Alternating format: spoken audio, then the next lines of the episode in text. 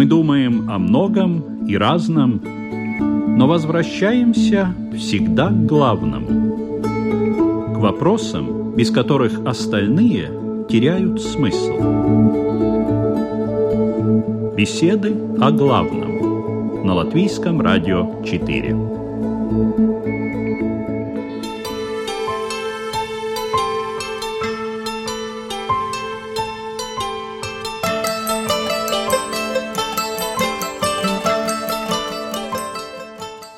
Здравствуйте, уважаемые радиослушатели. Начинаем программу «Беседы о главном».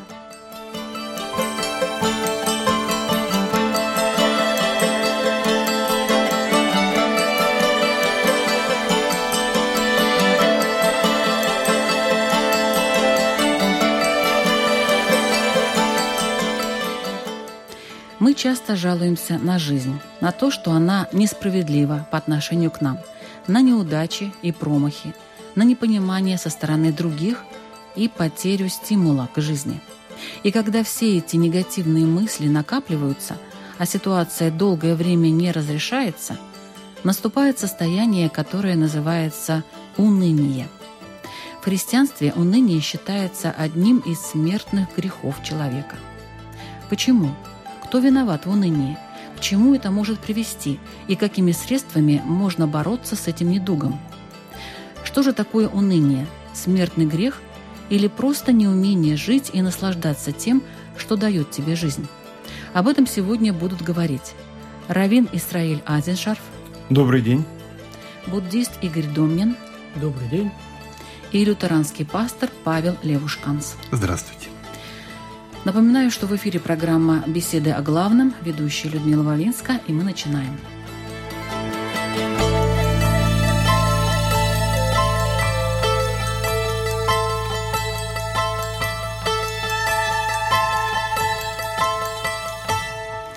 В христианстве уныние называется смертным грехом. Объясните, пожалуйста, пастор Павел, с чем это связано? На самом деле тут есть небольшая э, словесная калибристика, которая связана с тем, что уныние, э, в отличие от печали или депрессии, в восточной православной христианской традиции, где оно, собственно говоря, является одним из грехов, более связано с такой ленностью, духовным телесным расслаблением. Его называют еще бесом полуденным, отцы называли. Это когда вот во второй половине дня хочется поспать, расслабиться. Вот тот же Феофан Затворник, известный православный святой, говорил, что уныние – это скучание за всяким делом, житейским, бытовым, молитвенным, желание бросить все. Когда пропадает охота и в церкви стоять, и дома Богу молиться, и читать. И он тогда же приводил строки из 118-го псалма «Воздремала душа душа моя от уныния. Поэтому вот уныние в этом смысле, наверное, оно не является грехом, но она такая, знаете, страсть которая разрушает сердце человека. Если мы говорим об унынии, вот как мы сегодня понимаем, как некое состояние, предшествующее депрессии.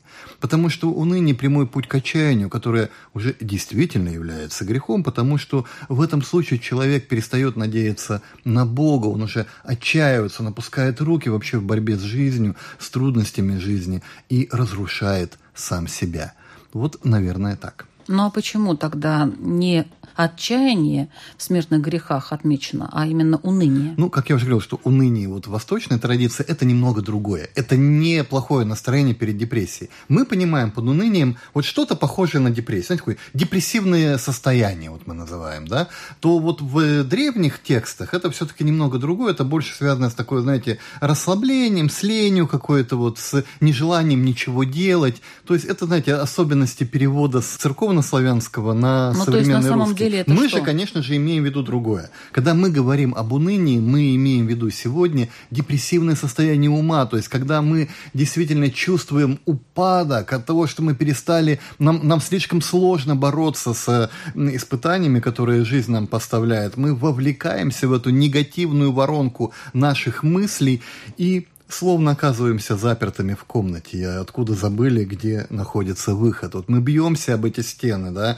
Человек в унынии немного похож на муху или осу, которая залетела вот летом в вашу квартиру, и она пытается вылететь, а не может. Вроде бы вот здесь выход совсем рядом, а как из него выйти, мы не знаем. Вот это и есть то самое уныние, которое, ну, можно назвать грехом. У нас нет, конечно же, таких подробных списков в лютеранстве, там, что является, что не является является грехом, но тем не менее мы знаем, в Библии очень много было персонажей, которые переживали подобное состояние. Это и Иеремия, это и Иов, конечно же, и это пророк эм, Илья, который э, в буквальном смысле, он даже был не то что в унынии, он в клинической депрессии находился, по нашей, наверное, современной терминологии. То есть он в эм, состоянии глубокого уныния вышел из города, шел там на три дня пути, лег под можжевеловым кустом и не только не просил ничего, он просил, чтобы Бог забрал его жизнь. То есть он жить не хотел, он есть не хотел.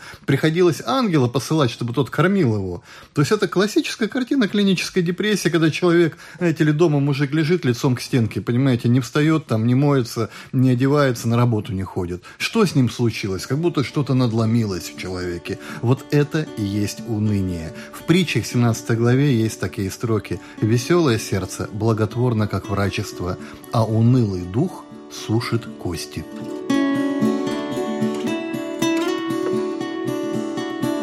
В иудаизме есть уныние, такое понятие? Э, есть. И оно тоже считается нарушением. Но еврейская традиция старается очень осторожно определять это состояние, потому что надо выяснить, у этого состояния есть клиническая составляющая и есть э, личностная составляющая. И уже обстоятельства понятно. То есть, если это э, клиника, то ее можно и, значит, нужно лечить. Э, если это состояние души, не вызванное там, какими-то органическими поражениями, тогда уже надо работать с душой. И первое, что пытаются сделать, напомнить человеку о том, что он происходит лично от Бога. Поэтому сказано, что худшее, что может произойти с человеком, что он забудет о своем божественном происхождении. Скажем так, человека в состоянии уныния им легче манипулировать. Ему все равно, что с ним, что с окружающими и так далее. Им легче манипулировать. И тогда уныние становится инструментом воздействия, способом манипуляции. Но есть еще одно. С еврейской точки зрения, то, что мы сказали греховным, то есть видом нарушения является не только запретное удовольствие, которое человек получил, несмотря на запрет. Ну, я не знаю, там, э, вступать в связь с чужой замужней женщиной. Я понимаю, что оно может быть приятно, но запрещено. Также считается Э, нарушением отказ от разрешенных удовольствий. Если у человека есть возможность получить удовольствие, считается, что Бог ему дал такую возможность, разрешенная, законная, и он от него отказывается, это тоже считается э, видом нарушения. Я не знаю, как лично на весах у Господа Бога, но говорят, что они одинаковы что запретное удовольствие, полученное несмотря на запрет, и разрешенное удовольствие, от которого человек отказался. Так вот, уныние относится к категории второго рода. Это разрешенные удовольствия, которых человек сам себе отказывает. Почему? Стоит выяснить. Либо он считает себя недостойным, тогда ему надо напомнить о его божественном происхождении. Либо, э, что он там казнит себя, что-то натворил, но сказано, что э, отчаянию в варианте унынию нет места в этом мире. Если можно хоть как-то исправить, значит, нужно исправлять и довольствоваться процессом исправления, а не установкой на результат. В конце концов, Бог решает. Таким образом, уныние – это состояние, с которым можно и нужно работать.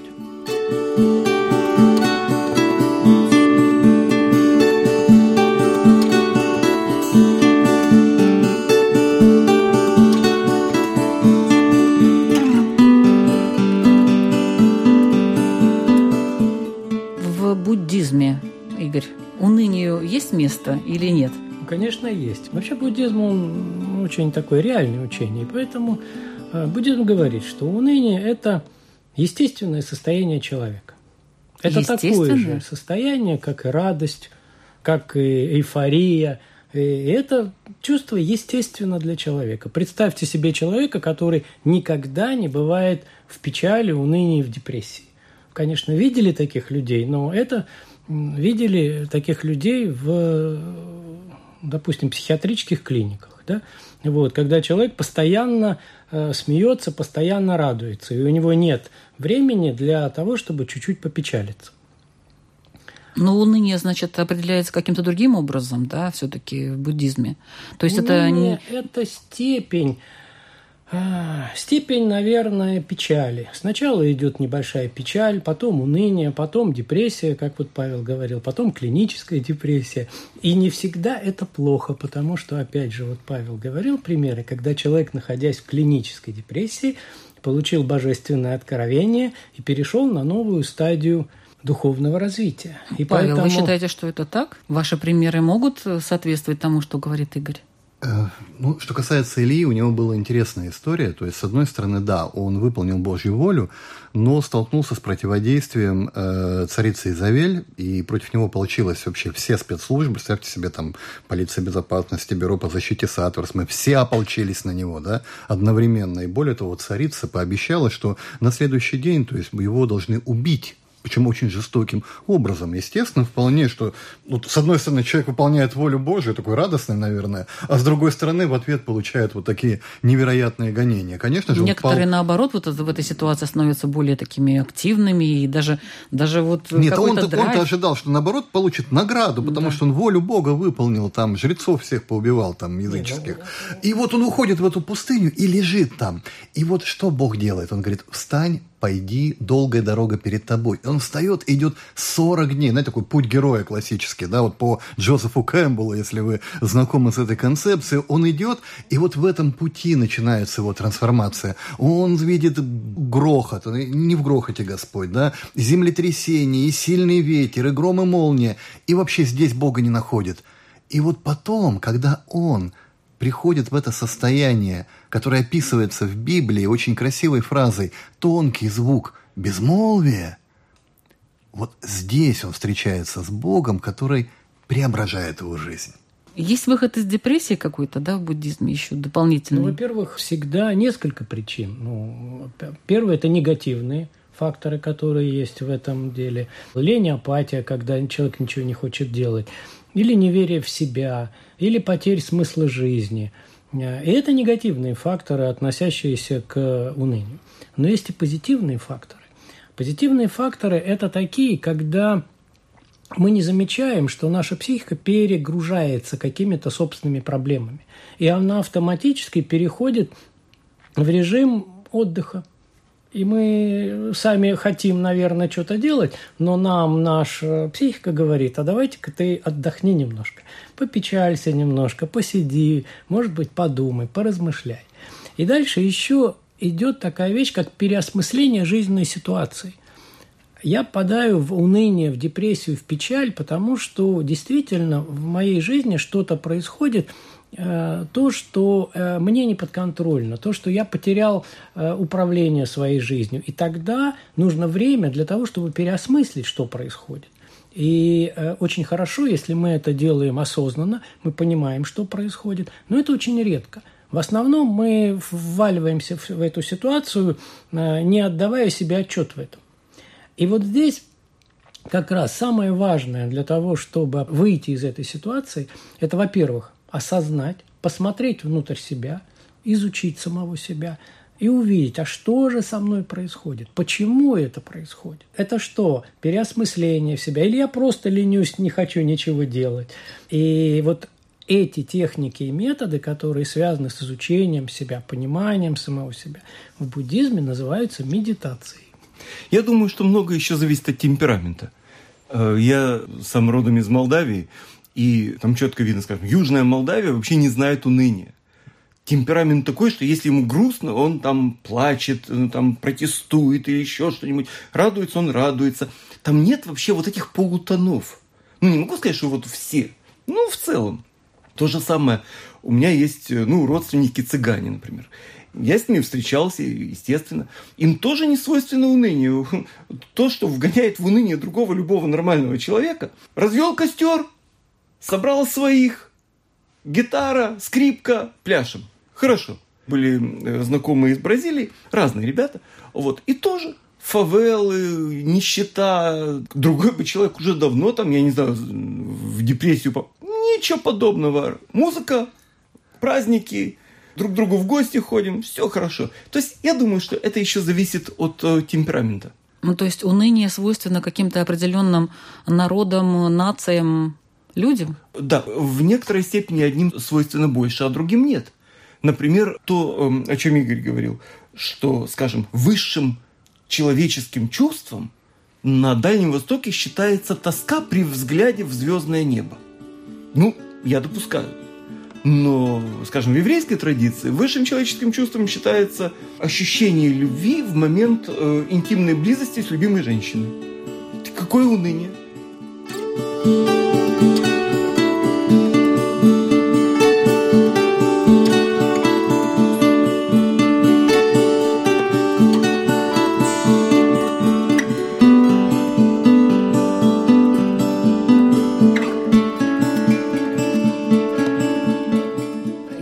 Хочу привести э, одну цитату Евагрия Понтийского. Знаете ли вы такого? Конечно. Э, вот если вы его читали, э, здесь как раз-таки он написал об унынии. Причем написал, интересно, я скажу образно, объемно, вот как 3D. Мы сейчас обсуждаем это все в плоскости. Все вроде как понятно. Две системы координат. Хорошее, плохое. А вот он написал такое определение, которое дает вот эту объемность. Уныние – это продолжительное и одновременное движение яростной и вожделеющей части души. Первая негодует по поводу того, что находится в ее распоряжении. Вторая, напротив – тоскует по тому, чего ей не достает.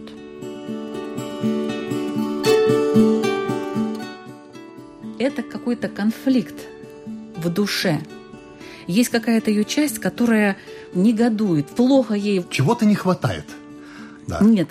Вот как раз-таки вот у нее что-то есть такое, да. что ей, может быть, мешает, не знаю. А вторая тоскует по тому, чего ей не достает. И вот это вот столкновение внутри себя – длительное, видимо, столкновение, вот он и определяет как уныние.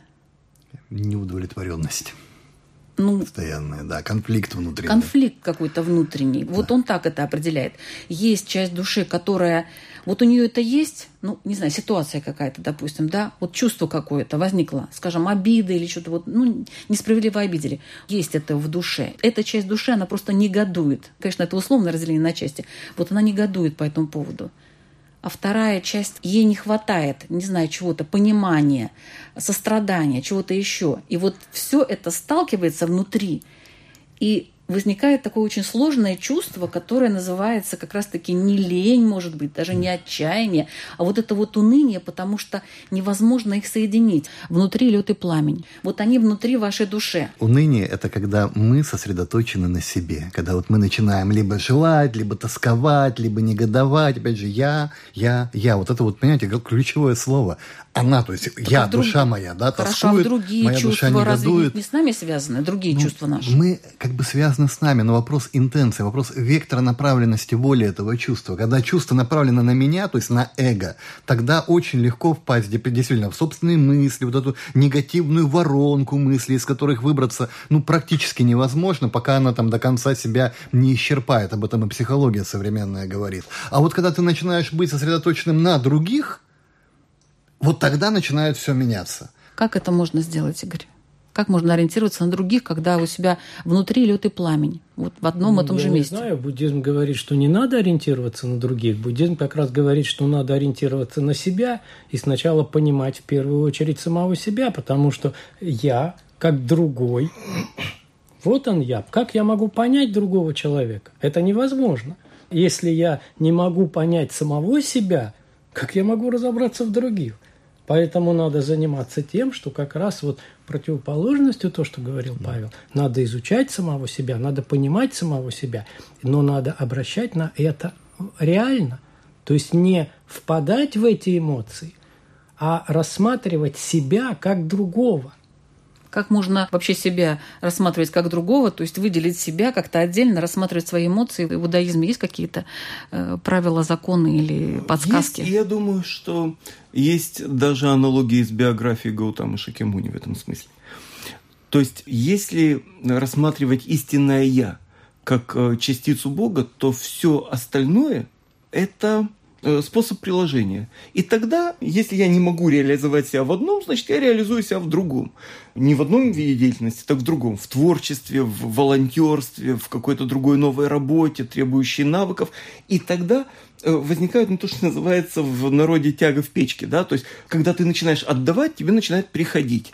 И тогда ты уже, ну вот то, что Павел говорил, не замыкаешься на, на своих проблемах и ходишь по кругу, да, а уже есть выход из положения. Что касается э, Гаутама Шакемуни, называемого Буддой, он э, действительно впал в депрессию, там увидел больных, э, несчастных и так далее, то, чего он не видел раньше, и э, сел под деревом и начал там размышлять. Как он вышел из этого состояния? Он пошел с проповедью по городам и весям. Где словами, где просто букет поднял и над головой и ушел отсюда, там еще одно течение возникло в буддизме и так далее. То есть он начал отдавать. И э, это хорошее решение, потому что с еврейской точки зрения задачей человека является гармонизация этого мира. И себя, в первую очередь, разумеется, и другого мира. Не можешь справиться со своими, дай там, где ты можешь дать. Я не знаю, там, накорми ребенка, котенка, полей цветочек, сделай что-то позитивное. И тогда ты окажешься, по большому счету, партнером лично Господа Бога. Партнером, младшим в деле сохранения и поддержания этого мира.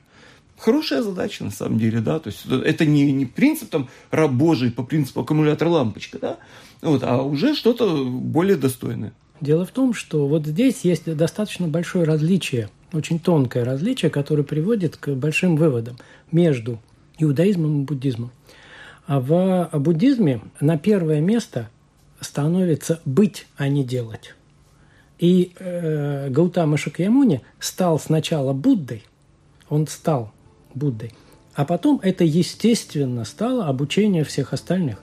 Да? Он не стал сначала делать добро, а потом быть добрым. Он сначала стал Буддой, а потом стал об этом говорить. То есть сначала изучил себя, да, пришел к какому-то состоянию, а потом уже пошел действовать. Да.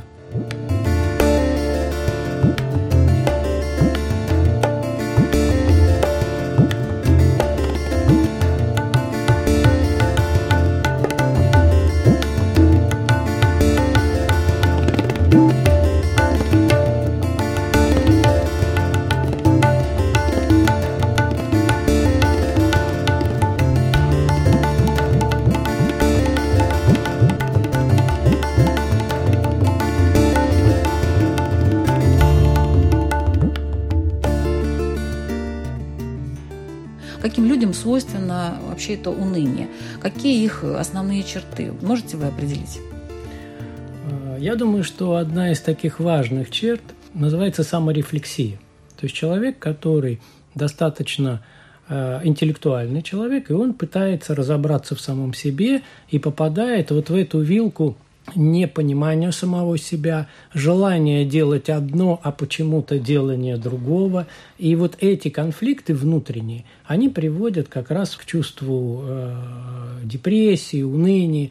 И мы можем посмотреть, это великие философы, великие мыслители, великие писатели. Э, зачастую страдали вот таким унынием периодическим, которое потом прерывалось э, очень сильным творческим импульсом, когда они могли реализовывать какие-то очень серьезные вещи. Поэтому То есть горе, горе от ума, да, да, в каком-то смысле? Да.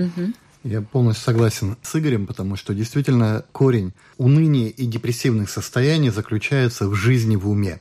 Когда человек живет в уме, то есть в мире своих мыслей, в мире своих концептов каких-то интеллектуальных, рациональных, в мире размышлений, то ему очень легко скатиться, вот, когда вот начинается такое, знаете, как цепная реакция. Одна негативная мысль, она цепляется за другую, она порождает третью, и это как снежный ком начинает накапливаться в нашей голове, э, какой есть способ, наверное, э, противостояния этому? Это действительно вернуться в реальность, потому что мир мыслей и мир реальности, то есть быть или казаться, да, быть или думать о жизни. Вот это разные вещи. Вот, собственно говоря, и христианство вот через форму притчи, через форму образов и истории людей говорит, что самый лучший способ справиться с депрессией, как это было у Ильи, это вернуться в реальность. То есть постараться больше быть в тишине, больше созерцать, быть более тихим, вернуться в реальность из мира мыслей. Не зря молитвенная формула, которая используется в одной из христианских медитативных традиций, это маранафа, которая означает «приди Господь». То есть это наше намерение. Мы, мы хотим вернуться в реальность Бога. То есть хотите переживать радость присутствия? Вернитесь в настоящий момент, живите в реальности. Хотите справиться с депрессией, вернитесь в настоящий момент, живите в реальности. Хотите профилактически вот просто противостать тому, чтобы депрессия у вас не появилась, просто живите в реальности в настоящем моменте, и все будет хорошо.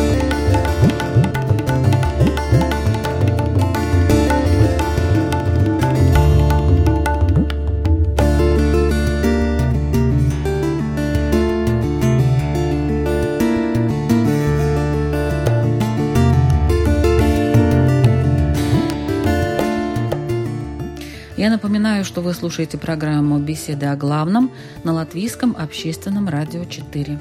Тема сегодняшней беседы – уныние. Смертный грех или простое неумение жить.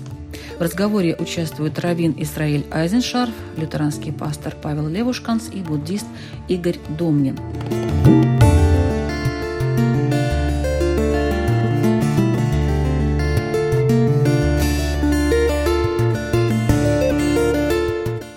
Притчи в третьей главе есть очень хорошая фраза. Там говорится «Надейся на Господа всем сердцем твоим и не полагайся на разум твой». То есть не живи в мыслях.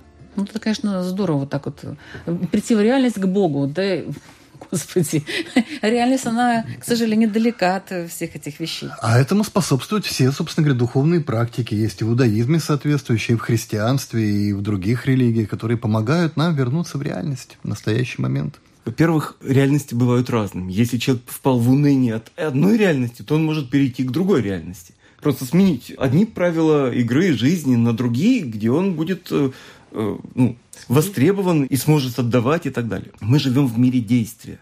И э, действие с еврейской точки зрения оказывается решающим критерием в определении и ума, и намерений сердца и так далее. Но я бы хотел здесь обратить внимание на часть цитаты, которую привел Павел. «Всем сердцем». Если считать, что нет лишних слов – Зачем писать всем сердцем? Еврейские мудрецы задумались, и ответ был такой, что в сердце человека, как средоточие его желаний, эмоций и так далее, противоборствуют разные там и страсти, и желания, и надежды. Есть и хорошие, и плохие, всякие. Так вот, служить всем сердцем – это и хорошим, и плохим, и разрушительным, и не очень. На что это похоже? Человека, э, я не знаю, там, возбуждает вид крови, можно, не дай бог, стать гопстопником – каким-нибудь потрошителем из подворотни, а можно научиться стать хирургом. И, пожалуйста, психологические показатели будут очень близкие и у талантливого хирурга, и у рецидивиста-потрошителя. Но выход будет вполне себе позитивный. Поэтому служить всем сердцем – это использовать разные силы души и таким образом избавить себя от конфликта внутреннего. Когда будет выход разным эмоциям, в этом смысле э, уныние – это то, с чем можно да, и нужно работать. Лучший пример, мне кажется, вот тот э, молодой человек, который родился с одной ступней. Он родился с одной ступней. Ни рук, ни ног, ничего, одной ступней. И он написал несколько книг. Он ездит по миру. Ник Вуйчич. Да, спасибо. Вот, он ездит по миру и дает людям силы жить и надеяться, что он даже в таком своем состоянии находит возможность помочь.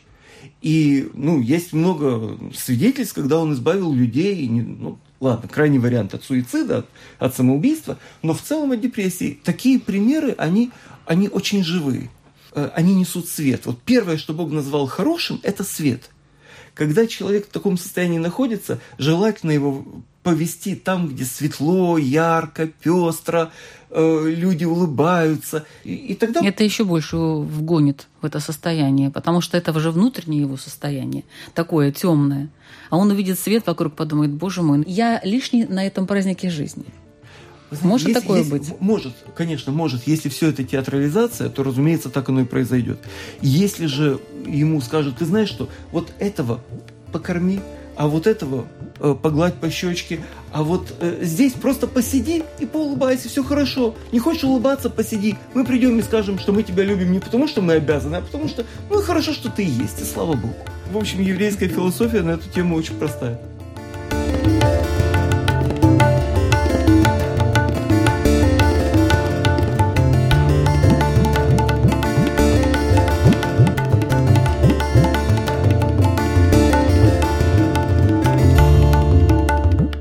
Профессор Московской духовной академии, это я говорю уже про православие, э, доктор богословия Алексей Ильич Осипов, есть такой, и он много лекций читает, в том числе его можно найти в интернете. Он говорил, как можно избавиться от этого состояния, состояния уныния, и называл три ступени, которые нужно пройти. Первая ступень – никакого ропота против Бога и никаких обвинений против других людей. Вот как-то вот для себя взять и никого не обвинять, особенно Бога.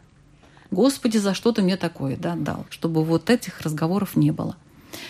Вторая ступень – углубиться в рассмотрение самого себя и увидеть, внимание, что он предлагает увидеть, сколько зла я делал, говорил, чувствовал и помышлял против других людей. То есть поставить себя на ту ступеньку, на которой ты должен находиться. Все мы что-то кому-то когда-то где-то делали. Нет такого безгрешного человека, который всю жизнь только-только, всегда и даже в помыслах только добра всем желал. А затем и понять, и сказать в сердце своем, «Господи, достойно по делам моим приемлю». И третья ступень, о которой он так говорил, что ну, не каждый, может быть, доходит через, все эти ступени до третьей, но тем не менее – осознать и проникнуться глубочайшим образом мыслью святого Исаака Сирина о том, что Бог ничто не делает ради возмездия, а все, что совершает, делает только ради той пользы, которую принесет это деяние человеку. И осознав все это, сказать «Господи, благодарю Тебя, слава Тебе, Господи, благодарю Тебя». Но это третья ступень. Только после того, после того, вот я смотрю, Игорь э, качает головой. Хорошо, но это православный вариант. Только после того, как пройдены первые две очень сложные ступени. Доктор богословия Алексей Осипов говорит, что это очень-очень даже действует. Пожалуйста. Я бы с ним не согласился. Пожалуйста. Потому что вторая ступень в 90% э, случаев человека вот в этом состоянии доведет до еще большей депрессии, может быть, даже до клинической формы, когда уже потом потребуются антидепрессанты ну, принимать. подождите, это может быть лично вас, ходить. ваше мнение Нет, такое? это не личное мнение. Эм, я встречал многократно людей. Просто вот то, что вот вы описали во второй стадии, это как раз, собственно говоря, прямое погружение в состояние уныния настоящего, без кавычек. Такое, знаете, такое полное, полноценное, хорошее такое депрессивное состояние. Не работает так. Так Подожди. не работает, поверьте мне. Почему вот так да. безапелляционно заявляете? Ну, потому что и я человек, который переживал неоднократно и уныние, и другие состояния. И я встречался с множеством людей, и более того, я все-таки, ну, имею некоторые познания и в области, в том числе и психологии, и коучинга. И я могу сказать, что вот так оно не будет работать. Скорее всего, в большинстве случаев. Одно из определений уныния – это как раз неверие в себя и потеря смысла жизни. И здесь как раз и э, самоуничижение, э, вспоминание по поводу того, что было негативного в своей жизни, это, ну, будет несколько увеличивать баланс э, в сторону как раз негативных факторов. Иудаизм неоднозначно на этот счет. Потому что в иудаизме человек изначально считается хорошим. Да, может делать плохие вещи. Первая установка – человек создан Богом по образу и подобию. Изначально он создан хорошим. Поэтому спасать человека от его собственной натуры смысла нет. Другое дело, что то, что в его натуре мешает ему там осознать, принять или еще что-нибудь, да, это можно ему помочь разрулить. Я могу понять этого э, богослова.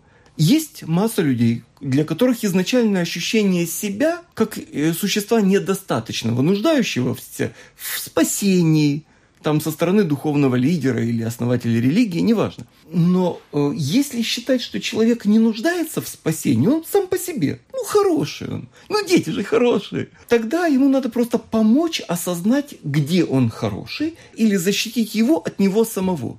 от его собственных там разрушительных надежд, э, планов и так далее. И в этом смысле, да, подумай, что ты сделал плохого. Не то плох ли ты, здесь я не соглашусь с Павлом, не то плох ли ты, это будет атака на личность. А ты хороший, но ведешь себя здесь неправильно, или ошибочно, или преступно.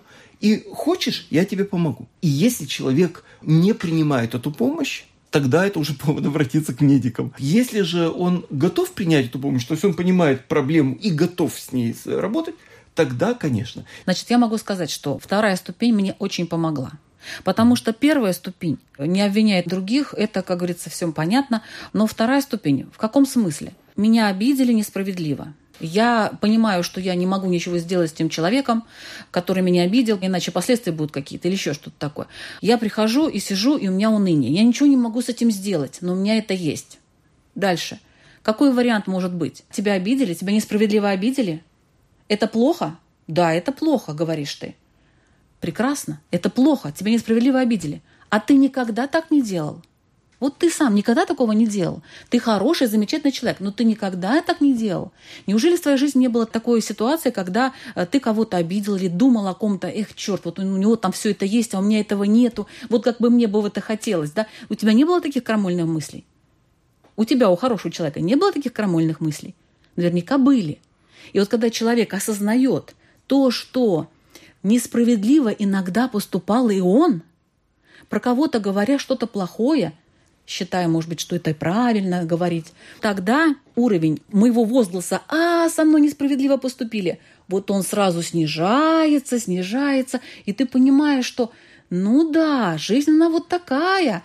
И тогда уже ты переходишь к следующему этапу. Да, это вот у вас ну, в данном случае, который вы привели. Почему? Потому что здесь речь идет об обиде. Об унынии как следствие обиды. То, о чем я, собственно говоря, возмутился как раз, это когда мы говорим уже о депрессивных состояниях или преддепрессивных синдромах различных, когда человек, вспоминая свои плохие поступки, он тем самым начинает себя убеждать в том, что он плохой. Это да, абсолютно да, да, нормальная да. Ну, реакция ну, человека. Давайте мы про вот такому не будем. человеку нельзя давать нет, такие нет, нет. советы. Давайте так. Определимся, да. что уныние – это все-таки еще не депрессия, да. И далеко еще не депрессия, ну, когда да. человек просто да. опускает руки. Да? Да. Я сейчас говорю, и мы сейчас говорим о вот да. этом унынии. Кстати, вот в книге пророка Исаия в 40 главе есть очень хорошая цитата как раз по поводу этой ситуации, такого уныния. Угу. Библия говорит, что Бог дает утомленному силу и изнемогшему дарует крепость. Утомляются и юноши ослабевают, и молодые люди падают –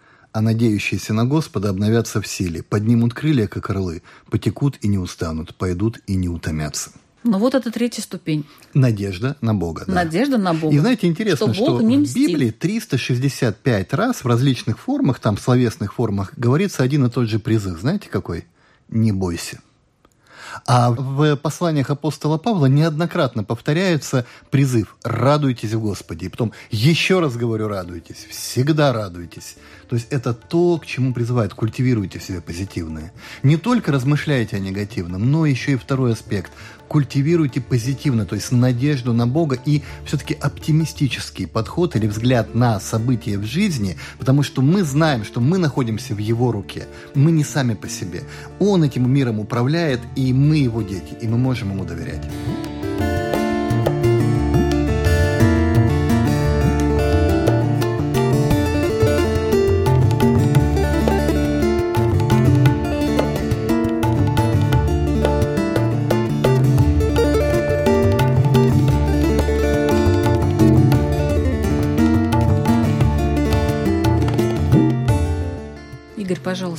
Буддизме, что вы можете посоветовать людям, у которых вот сейчас такое состояние уныния? В жизни есть и позитивное, есть и негативное, и это является частью нашей жизни. Есть время радоваться, есть время печалиться, и такое будет всегда. Так было всегда, и такое будет всегда. Поэтому к этому надо подойти очень реально. И когда мы приходим к тому, что так есть, перестаем отрицать А вот я нахожусь в печали, значит, это плохо. Я нахожусь в угнетенном состоянии, значит, это плохо. Это неплохо. Это так есть. Нет у нас плохих чувств, нет у нас хороших чувств. Они просто есть, эти чувства. И если я начинаю смотреть на них с нейтральной точки зрения, когда я начинаю смотреть, а почему у меня возникло такое чувство, а как я отношусь к этому чувству, и тогда я выхожу на почву реальности. Я прихожу в этот мир – и начинаю думать о том, как жить в этом мире. Я не думаю по поводу того, что вот ай, ой, ой, как мне плохо, вот, вот меня никто не понимает здесь, вот этот мир другой, как говорит, вот как это, я не принадлежу к этому миру. Да? Потому что мир тот же самый, во что мы не посмотрим, нам кажется, ой, ой, какой счастливый человек. А посмотрите поближе. У этого счастливого человека то же самое. Есть минуты радости, есть минуты горя, есть минуты печали. И у меня то же самое. Только я посмотрел на него в этот момент, когда он радостен, да, и мне кажется, что он всегда радостен. А на самом деле это жизнь. И надо относиться к этому да, как к жизни. И переживать, и радоваться тому. Мы с вами смотрим фильмы художественные, смотрим комедии, но с удовольствием сходим смотреть драму. Да? Да. И нам нравится драма. Ну, а почему нам раз. не нравится драма в своей собственной жизни? Смотрите на свою собственную жизнь как на драму, как на фильм, в котором существуют глубокие чувства. Чувства печали, чувства горести, они иногда гораздо глубже, чем чувство радости. Только вот эти вот чувства печали в основном-то двигают нас, преобразовывают нас, потому что горе приносит душевное э, развитие. К этому надо так относиться, и тогда мы выходим достаточно спокойно из любой депрессии, потому что она начинается, и она завершается рано или поздно. И тогда наступит время радоваться. Израиль? Э, в еврейской традиции это состояние считается однозначно ненормальным и тупиковым. И поэтому, если у кого-то получается использовать это как трамплин, как ступеньку для будущего роста, ну и хорошо. Но в еврейском смысле это считается не очень хорошо. Для евреев, во всяком случае. Ну, да? как помочь еврею, если он попал вот в это состояние уныния? Напомнить ему то, что Павел сказал. Напомнить ему, что, во-первых, есть Бог, у тебя есть душа. В конце концов, хорошего всегда больше. Почему? Потому что немножко света разгоняет много тьмы. Неважно, сколько тьмы. Да? Но помни, что ты носитель этого света и другой носитель этого света. Давай объединим, тогда никто не потеряет, но все выиграют.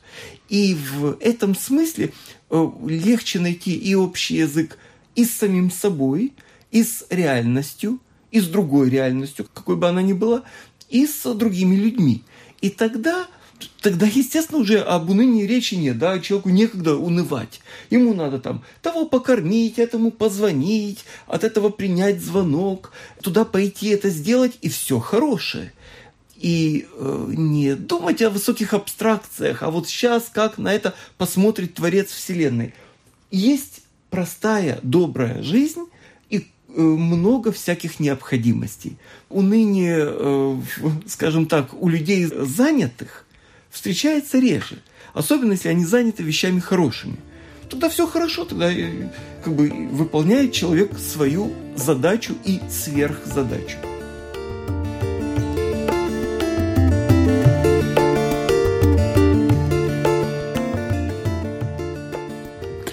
В заключение нашей программы вопрос радиослушателям, и я надеюсь, что Израиль Айзеншарф, наш раввин, постоянный участник беседы о главном, задаст свой вопрос. Вопрос мой такой, а что я могу сделать, чтобы, избавившись от уныния сам, избавить от уныния другого? Рядом живущего. Спасибо.